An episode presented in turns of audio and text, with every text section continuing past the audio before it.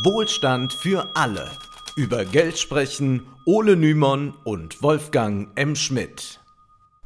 Hallo und herzlich willkommen. Hallo Wolfgang.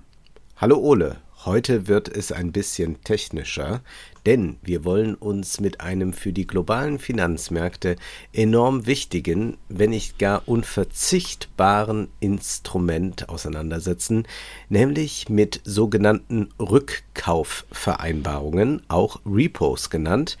Die allermeisten wissen zwar, dass bei der letzten großen Finanzkrise ab 2007 der Häusermarkt im Zentrum des Sturms stand, ein weiterer Markt, der schwere Krisen auslösen kann und 2008 auch für große Probleme gesorgt hat, nämlich der für Rückkaufvereinbarungen, wird jedoch von der breiten Öffentlichkeit oftmals übersehen. Ja, es sind meistens nur Finanzexperten, die sich mit diesem Thema befassen. Das ist auch durchaus verständlich, denn du hast es schon eben gesagt, es handelt sich um eine recht technische Angelegenheit.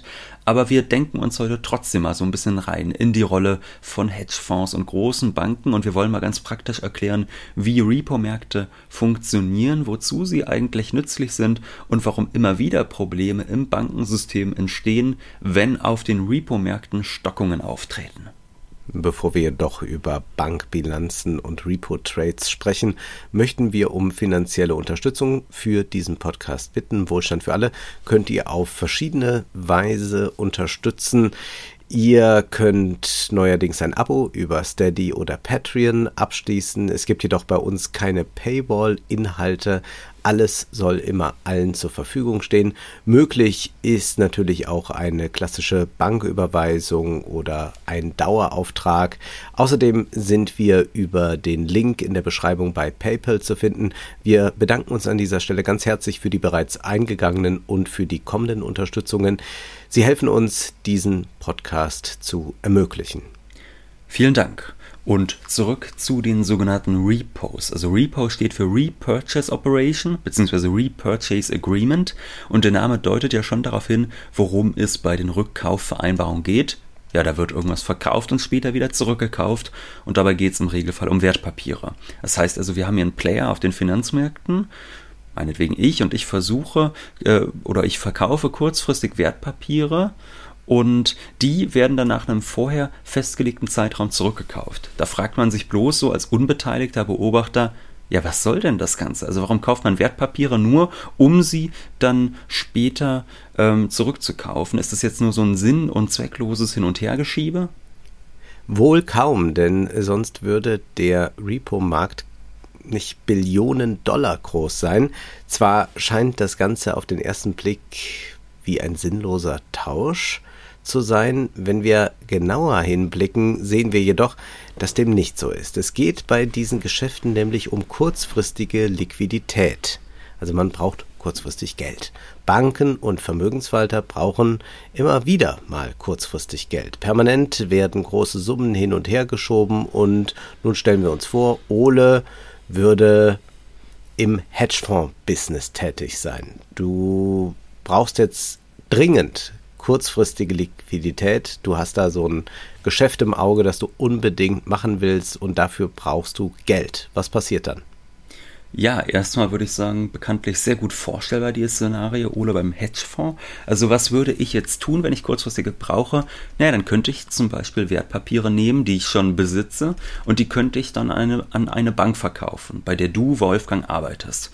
Und dafür bekäme ich dann Dollars oder Euros von dir. Soll heißen, eine der stabilen und global hoch angesehenen Währungen und nach einem vorher festgelegten Zeitraum würde ich dann dasselbe Wertpapier das ich dir verkauft habe, zurückkaufen, plus eben einen gewissen Zinssatz, den wir vorher vereinbart haben. Und dadurch habe ich zwischenzeitlich liquide Mittel zur Verfügung gehabt, die ich dann für lohnende Geschäfte einsetzen konnte. Machen wir das ganz praktisch. Du brauchst spontan 8000 Dollar, die du jedoch nicht flüssig hast. Du verfügst nur über Wertpapiere, die diesen Wert besitzen.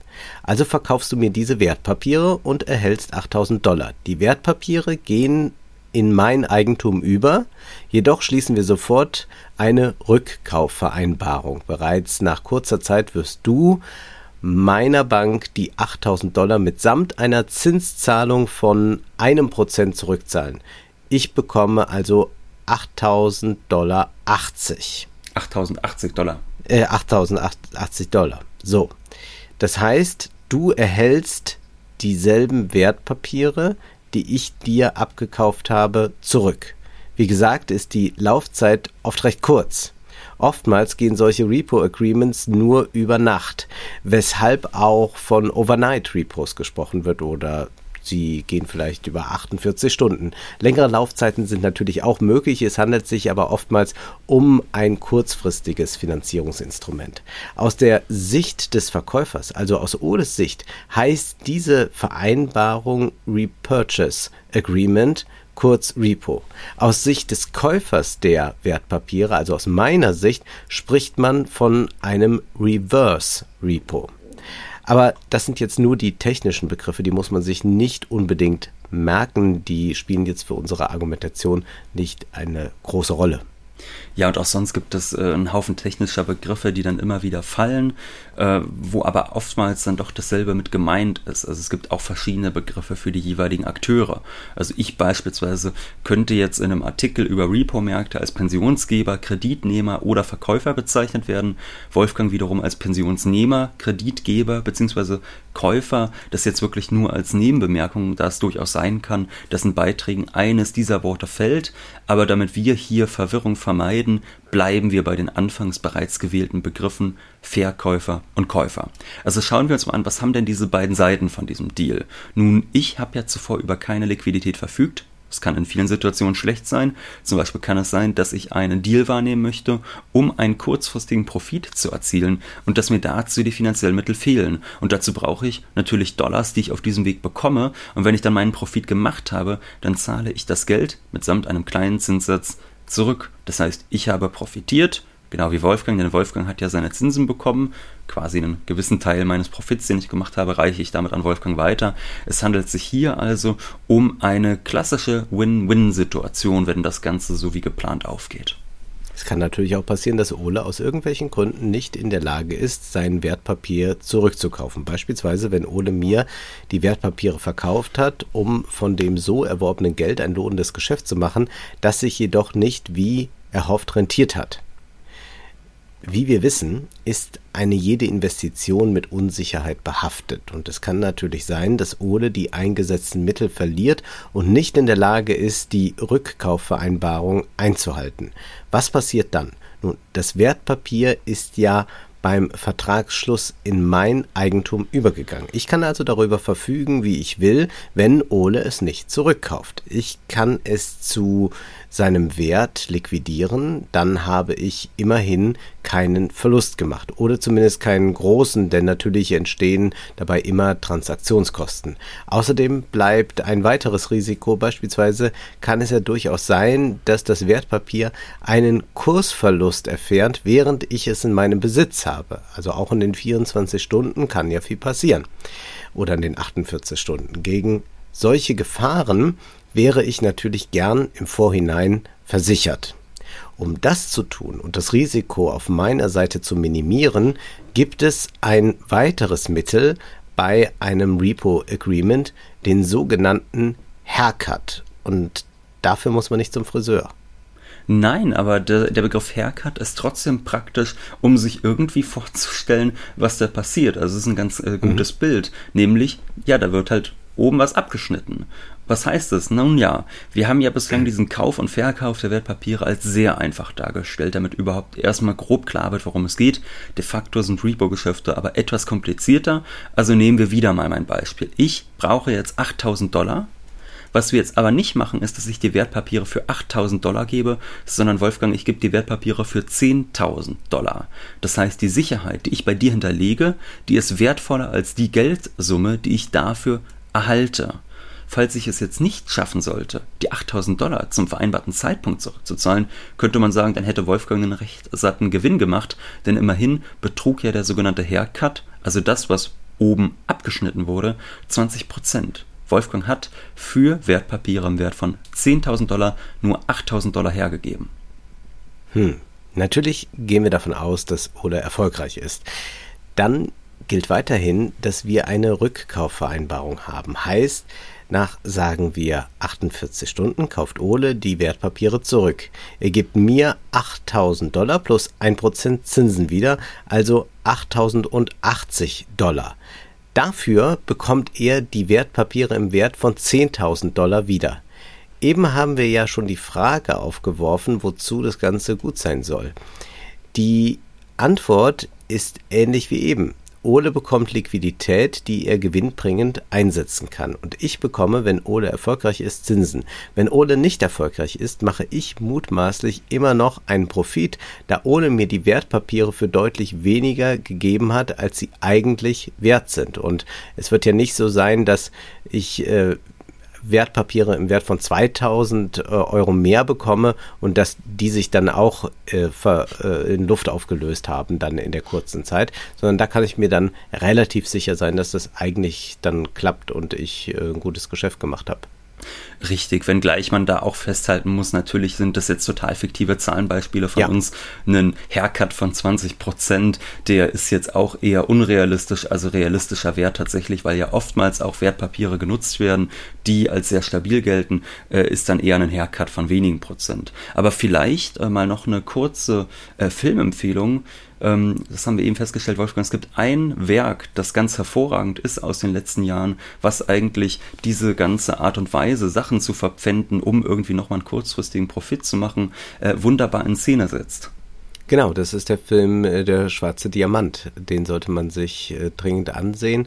Und der spielt überhaupt nicht an der Börse, aber mhm. der macht das über äh, Spielen und äh, Diamantenhandel und äh, das Verpfänden von irgendwelchen wertvollen Schmuck äh, sehr gut deutlich, wie das System an sich so funktioniert wahnsinnig faszinierend und ich glaube, man kann sagen, Adam Sandler hat nicht so viele gute Filme gemacht, aber das ist tatsächlich ein ganz hervorragender, einer, der wahnsinnig anstrengend zu sehen ist, weil er permanent eigentlich so einen ganz hohen Puls hat, dieser Film. Adam Sandler rennt wirklich von Auktionshaus zu Auktionshaus, um irgendwie noch eine Uhr zu verpfänden, um hier und da noch zu wetten, um irgendwie seine alten Zinsen abzubezahlen und doch noch einen Profit zu machen und es ist wirklich ein äh, Film, der unglaublich schnelllebig ist und der, glaube ich, besser als jeder andere erklärt, wie so Finanzmärkte mit gegenseitigen Verflechtungen, Versprechungen etc. funktionieren. Aber gut, das nur mal ja. so als kultureller Tipp am Rande, ja? Und dann muss man sich noch Good Time ansehen, das ist auch von denselben äh, Regisseuren äh, auch hervorragend. Auch der erzählt äh, doch recht viel über die Finanzmärkte in gewisser Weise. Und ja, es ist äh, tatsächlich so, dass Adam Sandler nicht so viele überragende Filme gemacht habe, aber so ein paar sind schon dabei. Wie zum Beispiel Leg dich nicht mit Zoan an. Das wäre Doch. jetzt vielleicht. Ach, wirklich? Ja, ja, ja. Das ist aber ein guter Film. Gehört jetzt nicht hierher. Ja, ich hätte jetzt erstmal an Punch Drunk Love gedacht von Paul Thomas Natürlich. Anderson. Der ist wirklich auch noch großartig. Ja. Aber ja, schon mal wieder vier neue Filmempfehlungen immer wieder gerne. Und gleich noch mal eine technische Notiz am Rande. Wolfgang, um jetzt mal zu unserem Beispiel wieder zurückzukommen aus der Welt der Filme, Wolfgang hat mir ja meine Sicherheiten abgekauft. Dennoch ist es ja im Regelfall bei Repo-Geschäften so, dass Zahlungsströme, die sich aus dieser Sicherheit ergeben, also zum Beispiel Dividenden oder Zinszahlungen, dass die tatsächlich beim ursprünglichen Eigentümer landen.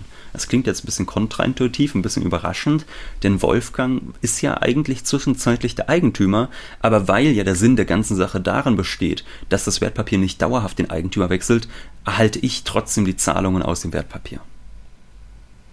Nun sind wir von einem Haircut von 20 Prozent ausgegangen. Und ja, du hast es schon gesagt, das ist ein sehr hoher Wert. Realistisch ist eher ein Haircut von wenigen Prozent. Aber da es sich um recht technische Angelegenheiten handelt, versuchen wir ja selbstverständlich Rechenbeispiele zu nehmen mit schönen, geraden Zahlen. Das ist für die Veranschaulichung doch geeigneter. Nun könnte man sich fragen, was ist denn eigentlich ausschlaggebend, welchen Haircut jemand akzeptieren muss, beziehungsweise welche Zinszahlung von einem Verkäufer eines Wertpapiers entrichtet werden müssen? Ja, da gibt es natürlich mehrere Faktoren. Also erstens meine Reputation auf dem Finanzmarkt. Bin ich ein Finanzkapitalist guten Rufes? Bin ich erfolgreich darin, aus investiertem Geld mehr Geld zu machen? Je besser mein Ruf, desto niedriger sind natürlich die Zinsen, die ich entrichten muss. Und je fragwürdiger meine Reputation ist, desto höher sind die Zinsen, die ich zahlen muss. Also die Zinsen sind so gesehen dann eine Art Risikoprämie. Und das ist eines der Probleme im Jahr 2008 gewesen. Banken, denen nicht mehr vertraut wurde, denen wurden auch keine Repo-Geschäfte mehr angeboten, beziehungsweise wenn, dann nur noch zu sehr, sehr hohen Zinsen. Das war nun die Frage nach der Zinshöhe. Wie hoch wiederum muss der Haircut sein? Das hängt natürlich von der Qualität der Wertpapiere ab. Wenn Ole riskante Ramschpapiere einsetzt, um sich kurzfristig Liquidität zu verschaffen, dann kann er das tun, aber er muss einen höheren Haircut akzeptieren, als wenn er verhältnismäßig sichere Wertpapiere einsetzt. Zur Bewertung der Qualität von Wertpapieren gibt es Ratingagenturen, die die Sicherheit von Finanztiteln einschätzen. Und Wertpapiere, die auszufallen drohen, etwa Staatsschulden von Krisenstaaten, können selbstverständlich nicht genauso gut als Sicherheit genommen werden wie beispielsweise US Treasuries. Kürzlich haben wir nach El Salvador geblickt, ein Land, das bei seinen internationalen Kreditgebern stark verschuldet ist und sobald auch auf keinen grünen Zweig kommen wird, da der Präsident auf Bitcoin als Landeswährung gesetzt hat. Milliarden wurden verbraten. Um die Zahlungsfähigkeit El Salvadors ist es, moderat ausgedrückt, eher schlecht bestellt. Und deshalb würden salvadorianische Staatsanleihen wohl nur mit einem ziemlich großen Haircut für Repo-Geschäfte akzeptiert werden. Äh, ganz anders als es der Fall wäre, wenn man US Treasuries einsetzen würde. Ja, oder eben andere sehr gut bewertete ähm, Papiere auf den Finanzmärkten, wobei man natürlich immer festhalten muss, die Bewertung dieser Papiere, die ist auch mitunter fragwürdig. Also man hat das ja gesehen nach der Häuserkrise in den USA, da gab es viele mhm. äh, Wertpapiere, die in Wahrheit sich als Ramsch herausgestellt haben und die eben durch eine sehr kluge Tarnung, könnte man sagen, der tatsächlichen Qualität der Papiere, die eben deshalb dann ein besseres Rating bekommen haben. Und gerade wenn solche Papiere dann natürlich eingesetzt werden ähm, bei solchen Repo-Geschäften, dann führt das natürlich auch schnell zu Störungen, aber da kommen wir später nochmal drauf zurück. Bei Rückkaufvereinbarungen werden jedenfalls oftmals amerikanische Staatsanleihen genutzt, da sie als das sicherste Wertpapier der Welt gelten. Also als Staatspapier der Dollarmacht USA sind die amerikanischen Staatsanleihen natürlich der wichtigste sichere Hafen für die globalen Finanzmärkte in Krisenzeiten und die Repo-Märkte, die stützen sich daher stark auf US-Staatstitel. Jetzt wissen wir grob, wie so ein Geschäft funktioniert. Aber solche Repo-Trades, die können ja unterschiedlich ablaufen. Also wir haben bislang nur von zwei Parteiengeschäften gesprochen, das heißt Ole und Wolfgang, die machen untereinander aus, zu welchen Konditionen sie sich kurzfristig liquide Mittel und Wertpapiere hin und her schieben. Es gibt jedoch auch sogenannte Drei-Parteien-Repos, bei denen oftmals eine Bank als Intermediär auftritt und diese Geschäfte vermittelt. Diese drei Parteiengeschäfte sind verhältnismäßig gut regulierbar, da die daran beteiligten konventionellen Banken verhältnismäßig strengen Regularien unterliegen und Daten über die Größe von Repo-Märkten recht gut bekannt sind. Anders ist es jedoch bei anderen Vermögensverwaltern wie etwa Schattenbanken oder Hedgefonds. Oftmals sind diese auf dem weniger regulierten Zwei-Parteien-Markt unterwegs, wie die Wissenschaftler Gary B. Gorton, Andrew Metrick und Chase P. Ross in ihrem Paper Who Ran on Repo feststellen. Sie schreiben, es gibt zwei Repo-Märkte, drei Parteien Repo und bilaterales Repo. Verlässliche Daten sind nur für Drei-Parteien-Repos verfügbar. Beim Drei-Parteien-Repo steht eine Bank zwischen Kreditnehmern und Kreditgebern. Regulierte Institute dominieren dieses Geschäft und daher sind die Daten über Drei-Parteien-Repos relativ vollständig. Anders als bei Drei-Parteien-Repos ist das bilaterale Repo die Heimat von Hedgefonds, vielen Arten von Offshore-Instituten und anderen unregulierten Cash-Pools. Die Daten Datenlücke zwischen drei Parteien und bilateralen Repo-Märkten ist signifikant. Eine Erhebung der Bond Market Association aus dem Jahr 2005 zeigt, dass bilaterale Repo-Geschäfte 2004 dreimal so groß wie drei Parteien-Geschäfte waren. Es herrscht also eine gewisse Unsicherheit vor, wie groß die Repo-Märkte wirklich sind. Schätzungen gehen davon aus, dass jeden Tag weltweit Repo-Geschäfte im Wert von mehreren Billionen Dollar stattfinden. Also eine Zahl mit so einigen Nullen, also eine Billion Dollar, das sind ja 1000 Milliarden Dollar. Es handelt sich also wirklich um gigantische Geldsummen, die da auf den Repo-Märkten gehandelt werden. Wie groß die täglich gehandelten Summen wirklich sind, das ist nicht so ganz leicht festzustellen, aber um irgendwie mal zu gucken, also um mal so eine Größenordnung zu sagen, als Lehman Brothers pleite ging, da wurden alleine im Drei-Parteien-Repo-Markt, von dem du eben gesagt hast, dass er besser reguliert, aber auch deutlich kleiner ist als der Zwei-Parteien-Markt, da wurden im Drei-Parteien-Repo-Markt jeden Tag Sicherheiten in Höhe von zweieinhalb Billionen Dollar gestellt. Das heißt, wir können schon mal davon ausgehen, dass dieser Markt nochmal deutlich größer ist. Es handelt sich also offenkundig um einen großen Krisenherd, wenn das Vertrauen auf den Markt einbricht. Repos sind unverzichtbar für das globale Finanzkapital, wenn es darum geht, aus Geld mehr Geld zu machen.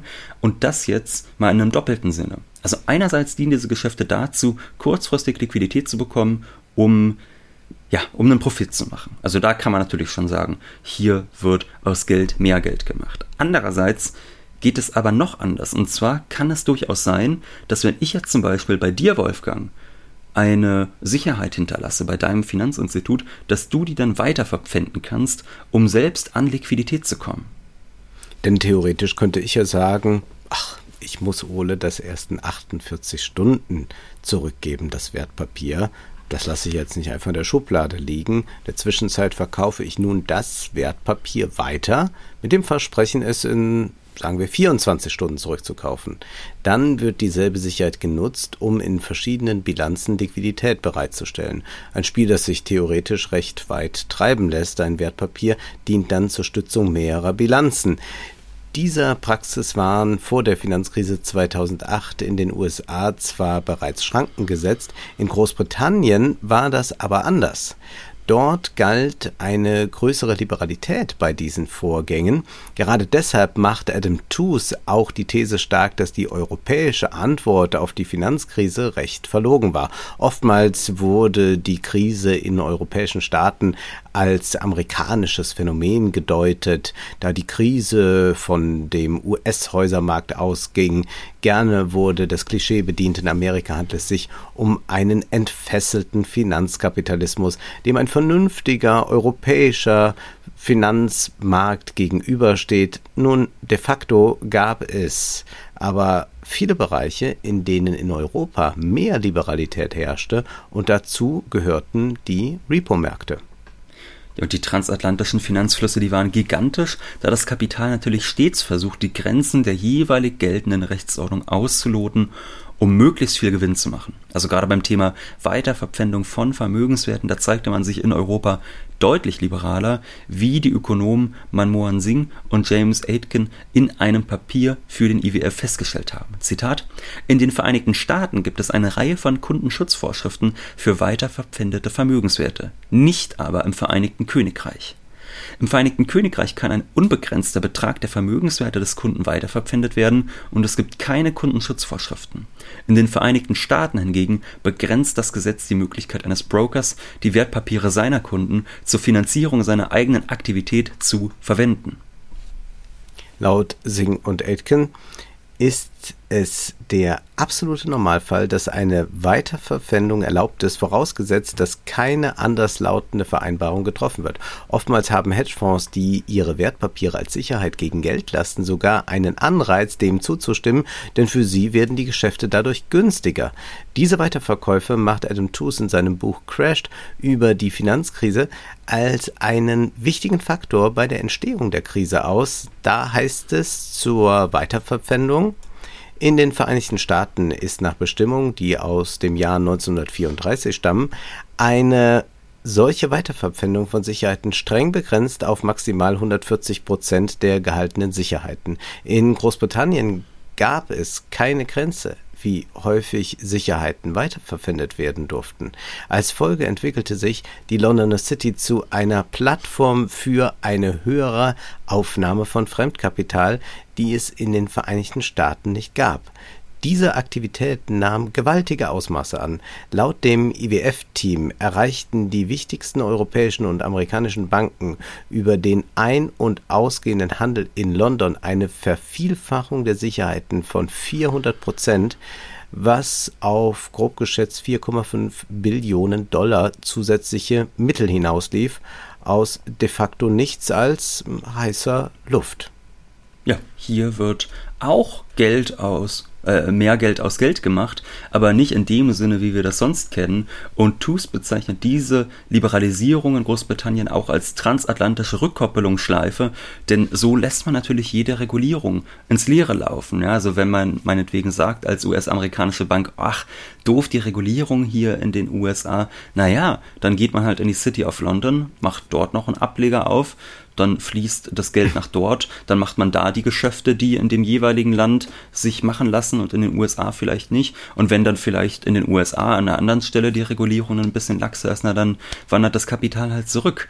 Das ist natürlich eine Art und Weise äh, von Geschäft, wo eine Menge Gefahren entstehen. Zum Beispiel wenn die Sicherheiten, die hinterlegt werden, sich auf einmal als wertlos herausstellen. Denn oftmals wurden neben US-Staatsanleihen damals sogenannte Mortgage-Backed Securities, also hypothekenbesicherte Wertpapiere, als Sicherheit eingesetzt. Und diese Wertpapiere, die stellten sich dann mit dem Zusammenbruch des US-Häusermarkts als wertlos heraus in Episode 7. Da haben wir schon einmal erklärt, wie die Häuserkrise entstanden ist.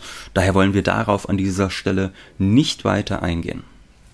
Eine Gefahr besteht also darin, dass die hinterlegten Sicherheiten an Wert verlieren können.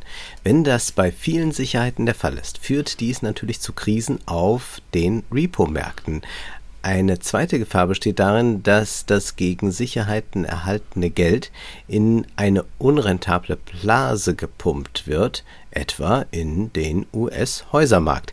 Wenn dieser dann zusammenbricht, kann die Rückkaufvereinbarung nicht eingehalten werden. Passiert dies massenhaft, verlieren große Banken und andere Finanzinstitute ihren Zugang zu den Repo-Märkten und damit zu flexibler Liquidität. Ja, und wir haben da eben auch eine schöne Schleife beschrieben. Es kann sein, hm. dass Banken Wertpapiere nehmen, die mit dem Häusermarkt in Verbindung stehen und die sich dann im Nachhinein als wertlos herausstellen. Die nehmen sie, um auf den Repo-Märkten neue Mittel zu bekommen, und die pumpen sie dann wiederum in diese Häuserblase, die sich dann aber dummerweise auch eines Tages als eben das als eine Blase herausstellt.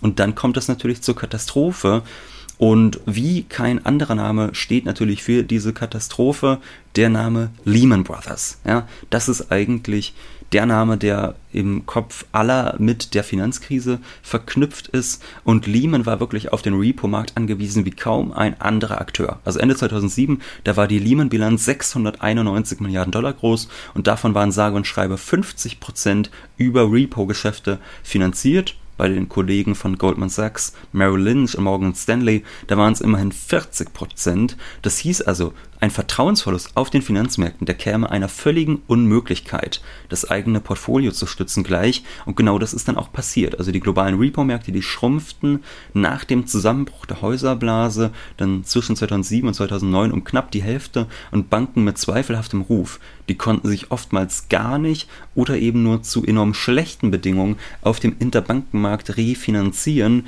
der dann, ja, der eben ins Stocken gerät in so einer Krise. So ist es Lehman Brothers ergangen und es wäre auch anderen Banken passiert, wenn die Staaten mit ihren Zentralbanken nicht eingeschritten wären, um Finanzinstitute vor der Insolvenz zu retten. Gigantische Anstrengungen wurden unternommen, um Banken zu rekapitalisieren. Mitunter wurden auch angeschlagene Bankhäuser und Versicherungen verstaatlicht. Ja, wie diese Bankenrettungen genauer aussahen, das werden wir ein anderes Mal erklären und auch die Intervention von Zentralbanken in die Repo-Märkte, die werden wir nochmal in einer eigenen Folge besprechen, denn wir wollten uns heute nur auf Repo-Geschäfte zwischen privaten Banken, also zwischen Ole und Wolfgang quasi beschränken, auch wenn die Zentralbanken tatsächlich im Rahmen von Offenmarktgeschäften ein wichtiger Akteur auf den globalen Repo-Märkten sind. Dieses Thema Rückkaufvereinbarung, das dürfte uns auch noch also in Zukunft beschäftigen. Nun wollen wir noch auf die frisch erschienene Folge von Wohlstand für alle Literatur hinweisen. Wir haben über Sayaka Muratas wunderbaren Roman Die Ladenhüterin gesprochen. Nun ist aber erst einmal Schluss für heute, denn Zeit ist Geld. Prosit. Das war Wohlstand für alle. Ihr könnt uns finanziell unterstützen über paypal.me-ole und Wolfgang oder über die in der Beschreibung angegebene Bankverbindung. Herzlichen Dank.